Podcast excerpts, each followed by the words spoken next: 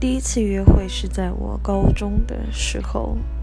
那个时候我是住宿生，然后他不是，我们就趁放学，大概有三十到四十分钟的时间，住宿生可以稍微去逛逛，然后之后就在限定的时间内回到宿舍报到，就趁那个空档的时间，他陪我到了学校的后门。后门有很卖很多的一些东西啊，就去买了一点饮料啊，买了一点可以吃的东西，然后又送我从学校的后门走到宿舍，然后就是在宿舍的楼下分离，这就是我的第一次的约会经验。